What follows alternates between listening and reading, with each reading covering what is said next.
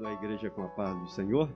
Muito bom podermos vir mais uma vez à casa do Senhor para juntos adorarmos o seu glorioso nome e juntos podermos prestar o nosso culto. Eu quero, nesta é, noite, falar um pouquinho sobre algo que o Senhor pôs no meu coração, sobre Cristo. Cristo em nós. Cristo como aquele que é inseparável, né? Eu, eu quero entender que Cristo, Ele não nos desampara nem um instante sequer, nem um instante sequer. Até mesmo nas horas mais difíceis da vida, Ele está conosco. Isto quer dizer, eu preciso dele em todo o tempo. Temos um hino da harpa cristã que diz: Quando a morte entrar no teu próprio lar, tu precisa de Jesus. Até na hora da morte a gente precisa dele, para que ele nos socorra. Mesmo, mas o que, que ele pode fazer se eu tô, estou vivendo um momento triste de luto? Ele nos socorre até nesta hora. Ele é aquele que não nos deixa nenhum momento sequer nem um instante sequer. Ele está sempre ao nosso lado. Mateus capítulo 28, no versículo de número 20, diz assim: ensinando-nos ensinando-nos a guardar todas as coisas que eu vos tenho mandado. E certamente estou convosco todos os dias até a consumação do século. Ele promete estar comigo, ele promete estar com a igreja todos os dias até a consumação do século. Vejamos, há uma colocação dentro desse versículo que seria muito bom que todos observassem. Você que está aí no teu lar, você que está cultuando à distância, observe isso. Que ele nos ensina aguardar todas as coisas.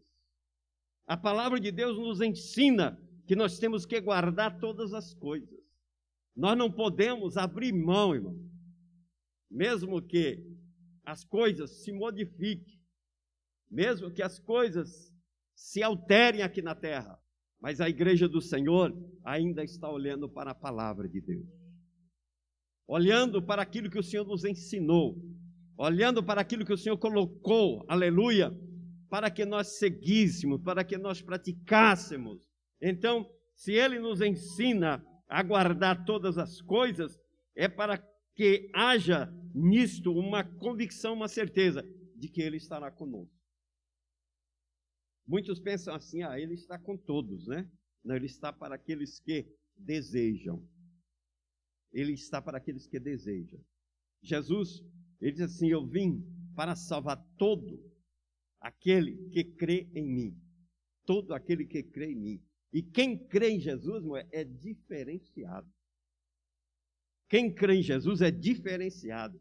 Quem crê em Jesus vive uma vida aqui na terra, mas vive uma vida é, preocupado em não se misturar com o mundo do qual ele faz parte, do qual ele está vivendo do qual ele não tem como se separar ainda. Aqui existem até alguns exageros, né? Algumas pessoas vivendo na atual conjuntura, no atual momento, eles querem se, é, vamos dizer assim, se demonstrar mais santos do que outros, né? Mais santos do que outros melhor até do que outros. Mas eu quero dizer a cada um nessa noite: nós somos pecadores. Nós somos pecadores. Se você se sente pecador, não se desespere com isso. O importante é que nós olhamos para o Calvário e vemos uma cruz vazia. Enxergamos uma cruz vazia porque aquele que fora pregado na cruz, ele, ele próprio ressuscitou e disse assim para o pai: Pai, perdoa este povo. Eu sou perdoado por ele. Mesmo sendo pecador, eu sou perdoado por ele. Você é perdoado. Você é perdoada por ele. Glória a Jesus, louvado seja o seu nome. Então, se ele promete estar comigo, se ele promete estar com você, glorifique o nome dele. Não pense que você vai perder a peleja. Não pense que você está só. Não pense que as trevas desse mundo vai te atingir. Não pense que as tempestades que vêm contra nós irão fazer com que o barco que estamos nele venha naufragar. Não, nós vamos olhando e dizendo: Jesus está comigo no barco. Jesus está comigo no barco. O vento pode até soprar, mas tem uma coisa: Jesus ele não se separa de mim e eu também não quero me separar dele. Ele disse que estaria comigo e eu creio nessa palavra. Sabe por que existem muitos crentes é, vivendo com medo, vivendo em desespero, vivendo insegundo, vivendo desconfiado da sua vitória. Será se ela virá? É por falta de crer que Jesus Cristo está com ele. Que Jesus Cristo está com ele. Eu lembro-me dos discípulos. Os discípulos eles andavam com Jesus, comiam com Jesus, dormiam com Jesus, conversavam com Jesus, ouviam os sermões que Jesus proferia, e de repente eles estão em um barco dentro do mar da Galileia. E quando eles estão naquele barco, os ventos começaram a soprar. Os ventos começaram a fazer com que aquele barco fosse açoitado de um para o outro lado. E eles clamaram, pensando que iam morrer, pensando que iam morrer, mas Jesus estava com eles no barco. Irmãos, deixa eu te dizer, Jesus está conosco no barco. Jesus está conosco na nossa casa.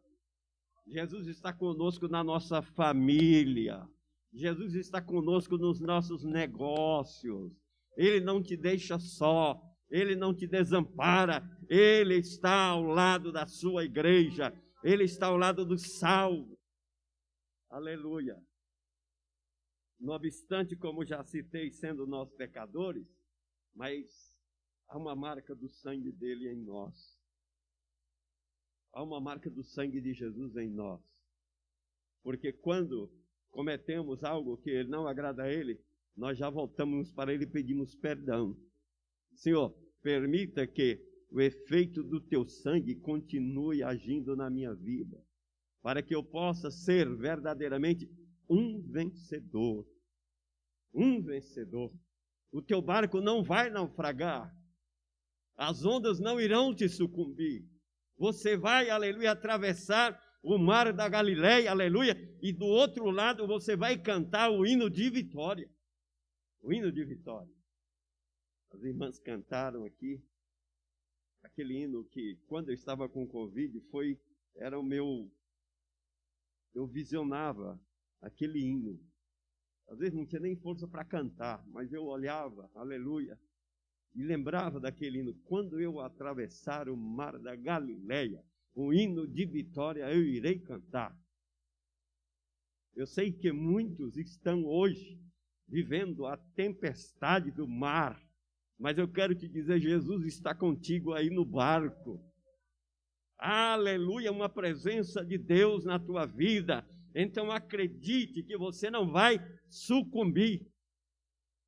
Acredite que você vai vencer.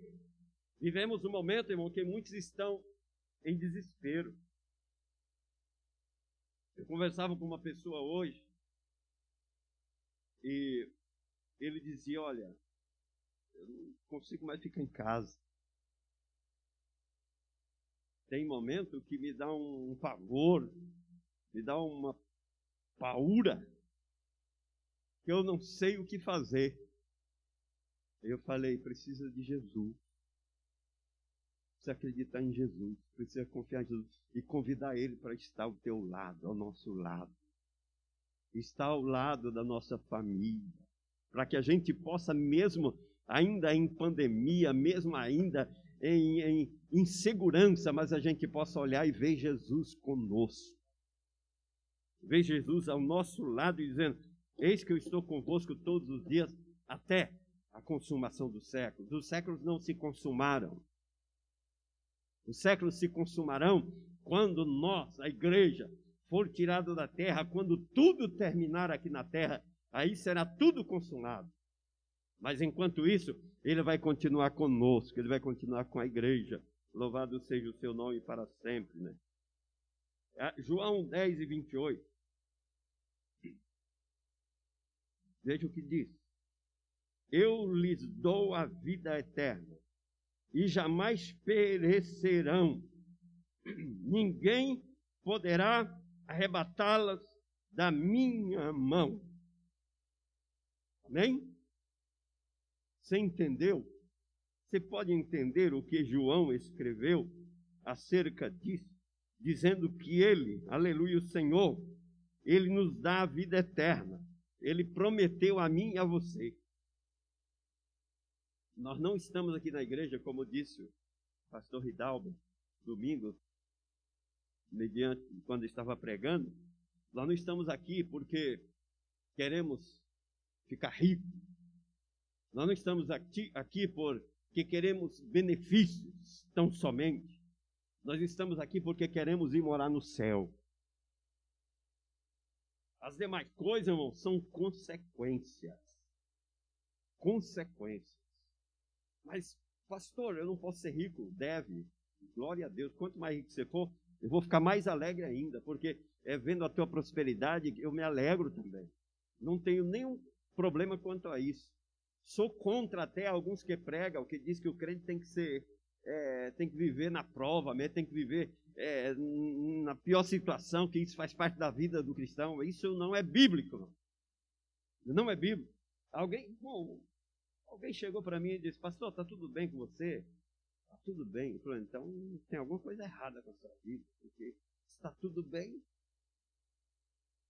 Quando está tudo bem com a gente é porque alguma coisa está errada. Falei, então não vou orar mais, porque eu oro todo dia para ficar bem. Nós oramos para ficar bem. Nós oramos para caminhar bem. Nós oramos para aguardar Jesus mais bem acreditando que ele vai voltar, acreditando que ele vai nos levar para estar com ele. Ele deu a vida eterna a mim e a você. Só o que eu preciso é cuidar dela. Cuidar. Porque, amados irmãos, muitos recebem e não zelam. João, lá em Apocalipse, ele deixou-nos várias recomendações, e dentre elas, uma que eu gosto muito, que diz: guarda, guarda o que você tem. Guarda o que você tem. Que, que você tem de precioso, irmão? O que, que você tem? O que, que Deus te deu? A, precio, a preciosidade maior do cristão aqui na terra é a salvação da sua alma é a salvação da sua alma. Porque ainda não fomos coroados. Olha, aqui não vejo ninguém de coroa, né? E se eu dissesse que estava vendo alguém de coroa, eu estaria no céu, porque lá, sim, estarão todos coroados, né? Aqui ninguém está de coroa. Aqui cada um tem. Uns têm cabelos, outros têm uma cabeça bonita que não precisa de cabelo, né, pastor Carlos? E outros, etc. Mas, todavia, Todavia, eu olho para os irmãos, vejo nos irmãos expectativa, esperança, convicção e dizendo: Eu quero ir morar no céu. Eu quero ir morar no céu. Eu não estou aqui porque eu sou melhor do que ninguém, estou aqui porque eu quero ir morar no céu. Eu preciso. Eu estou renunciando a tantas coisas, estou abrindo mão de tantas coisas. Estou abandonando tantas coisas porque eu quero ir morar no céu. E ainda tem pessoas, irmãos, que vivem um cristianismo de conveniência. Conveniência. Toma lá e dá cá. Você me dá, que Deus te devolve. Você me dá, que Deus te dá em dobro. Se eu olhar lá para Malaquias, Malaquias, quando ele fala do dízimo, que é um tema que ninguém gosta muito que pastor pregue sobre isso, mas de vez em quando é bom a gente lembrar o povo, porque um dia Deus me repreendeu quanto a isso, de uma forma muito objetiva, através de, um, de uma mensagem que eu ouvi, dizendo que quando nós não ensinamos o povo acerca do dízimo, nós deixamos de abençoar o povo. Isso é uma coisa. Agora chegar para você, irmão, dê o que você tem, que você vai receber em dobro, isso é, é em verdade. Quantas vezes nós damos e continuamos na prova, mas um dia nós vamos ser recompensados por isso. Se fosse assim, a palavra de Jesus não teria é, valor quando ele disse assim, ó, que a tua mão direita não saiba o que a tua esquerda deu, ofertou. Que a tua mão direita não saiba o que a outra ofertou. Quer dizer, a recompensa, ela vem de Deus. A recompensa não é do homem. O homem não consegue recompensar ninguém aqui na terra. Mas Deus é aquele que recompensa. Malaquias, ele diz assim: ó, você entrega ao Senhor aquilo que é dele e depois faça prova de mim. É diferente. Faça prova de mim. Faça prova de mim. Se eu não derramarei bênção sobre vós, bênçãos transbordantes, sacudida e etc. É, é natural isso. Tem muitas pessoas, irmãos, que se falar de dízimo na igreja, ele muda de igreja. Ele muda. E ainda sai falando mal. É. Ainda sai falando mal, ainda sai dizendo que, é, é, como que diz assim, está sendo forçado, está sendo constrangido e etc. Não, irmão. Dízimo é uma questão de fé. É fé. Se fosse dar testemunho acerca do dízimo aqui, irmão, nós iríamos falar várias experiências gloriosas que nós já alcançamos através disso. Eu posso dizer para os irmãos, vivo hoje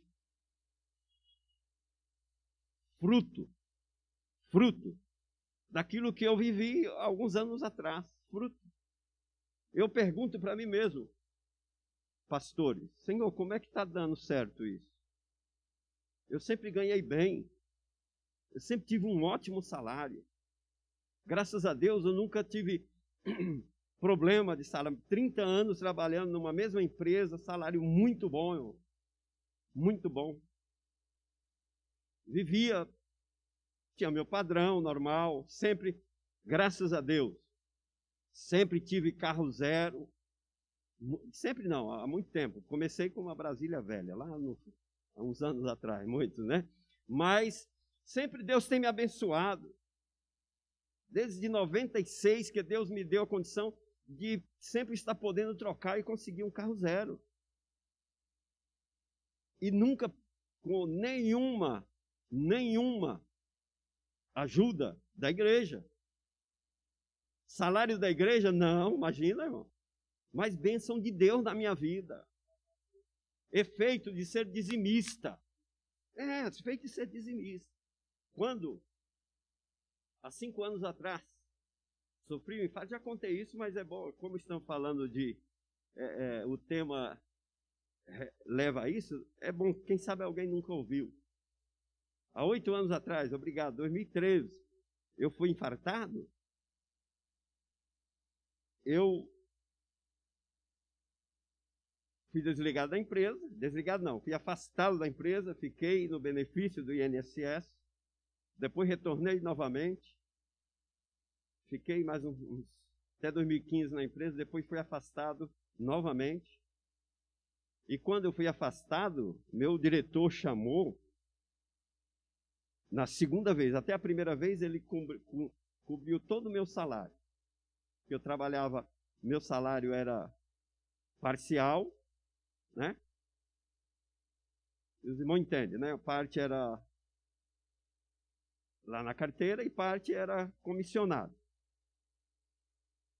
E eu, ele falou, ó, essa parte aqui, que era justamente a metade, eu não vou poder continuar, te continuar pagando.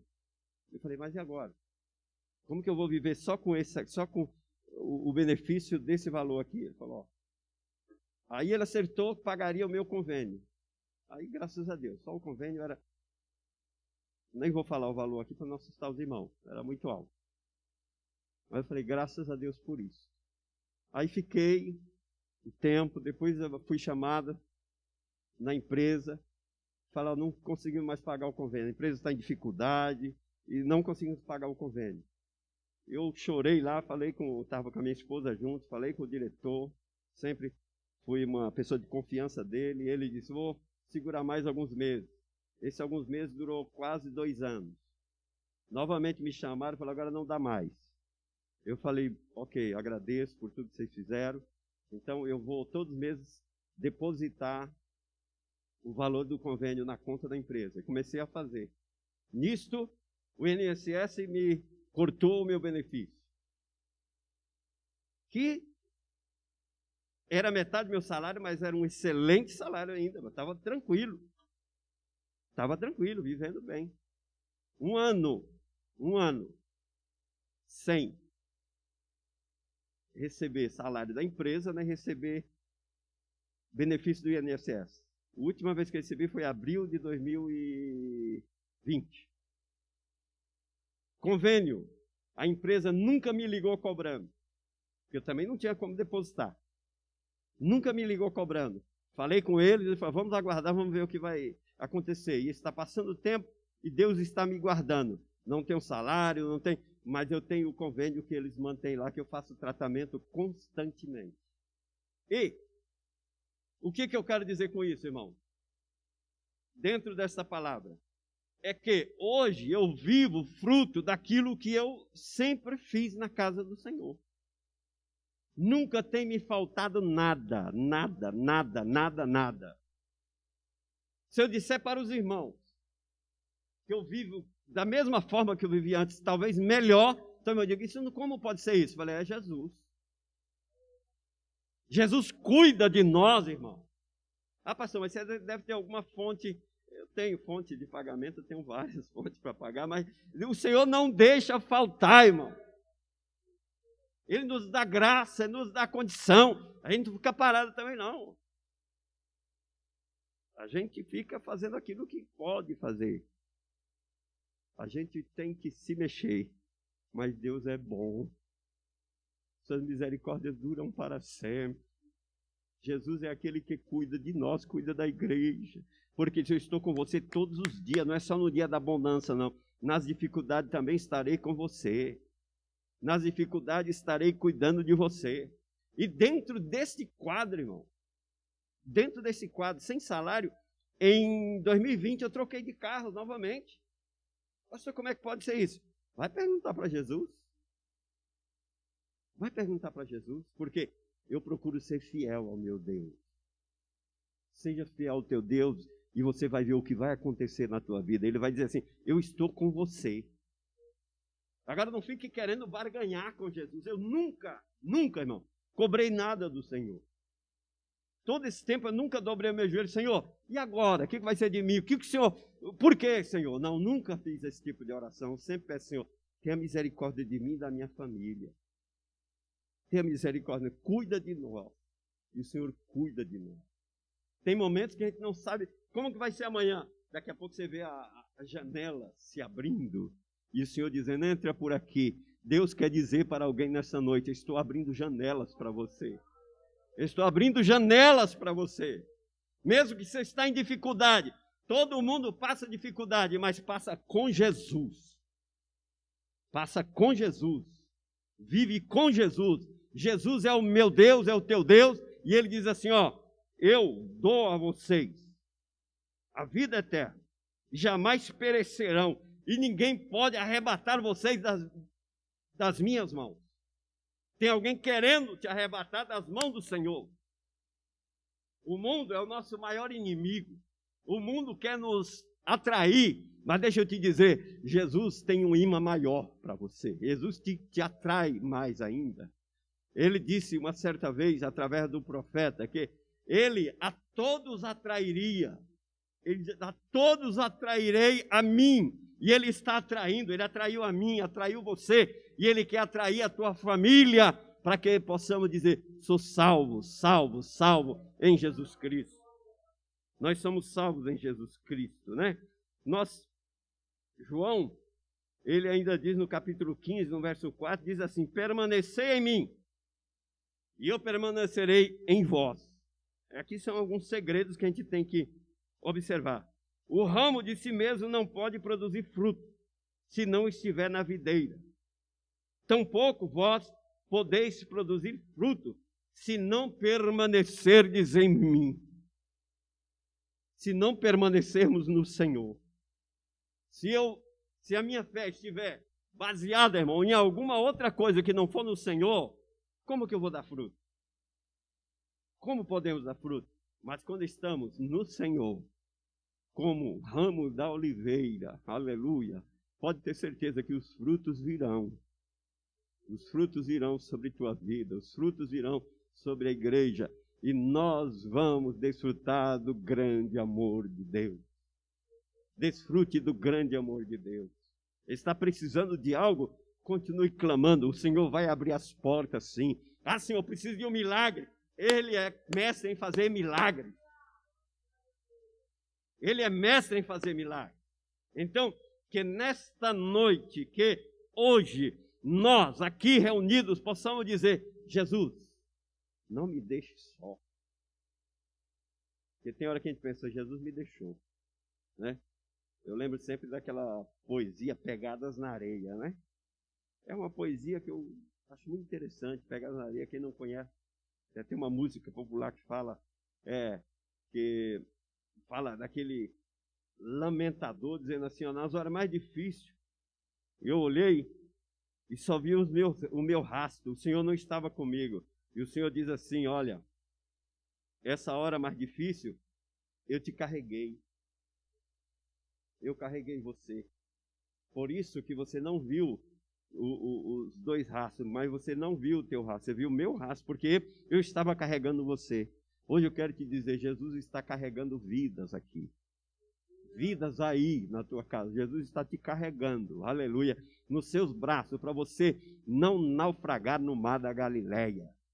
Para você não naufragar nesse mar revolto que quer te derrubar. Ele te envolve nesta noite e diz assim: Ó, você é meu. E ninguém pode arrebatar da minha mão. Ninguém pode.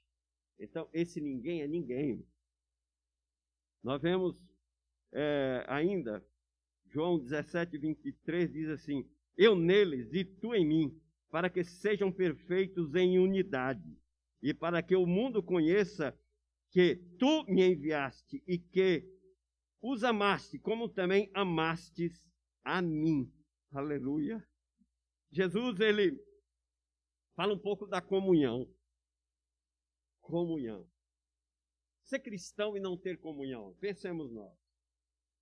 Na oração sacerdotal de Jesus, parece que está, se não me falha a memória, em João 18, quando ele faz a oração sacerdotal, acho linda parte daquela oração, quando ele diz assim: Graças te dou, ó Pai.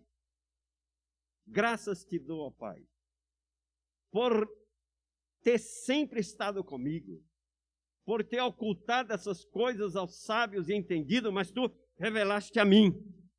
E ele vai falando, falando, e em algum momento ele diz assim: Ó, Senhor,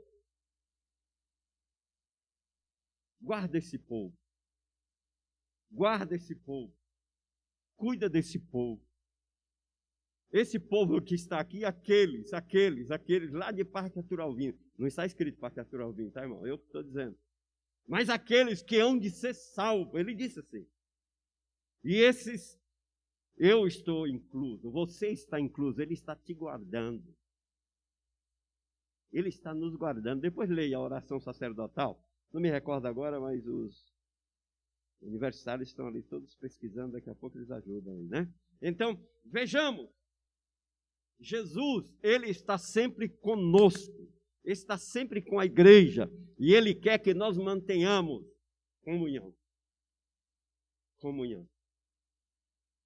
Ele disse na oração sacerdotal: faz com que eles sejam um. Olha só, irmão. Ele diz assim: sejam um. Isso fala de unidade. Unidade. Isso quer dizer, não temos aqui ninguém melhor do que ninguém. Não temos aqui ninguém predileto. Todos nós somos prediletos de Deus. De Deus, todos em conjunto. Não existe ninguém dizendo, ó, oh, eu, eu, eu sou diferente. Não, somos um. Até porque Jesus diz assim, que a igreja é como um, um corpo. Não é isso? A igreja é um corpo. Cristo é a cabeça. Nós somos os membros desse corpo. Os membros. Já falamos em uma outra oportunidade, talvez alguém possa lembrar, quando nós falamos sobre os membros do corpo, que se um membro está enfermo, o outro sofre também. Pensemos nós no egoísmo do meu braço se ele fosse um crítico quando a minha perna está doendo.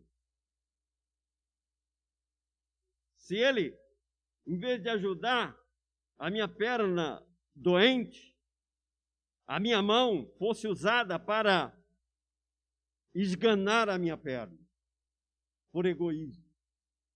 E às vezes existem pessoas que faz parte do corpo e não tem esse sentimento de unidade, de corpo, de membro participativo, mas eles estão esganando alguém, matando alguém, ajudando a enfraquecer alguém. Mas nesta noite o Senhor diz: sejam um,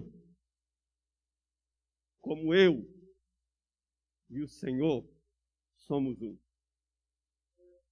Somos um. Que Deus em Cristo Jesus nos abençoe. Preciso parar. Preciso parar. Mas que nós possamos ficar pensando nisso. Cristo não pode separar de nós, nós não podemos separar de Cristo.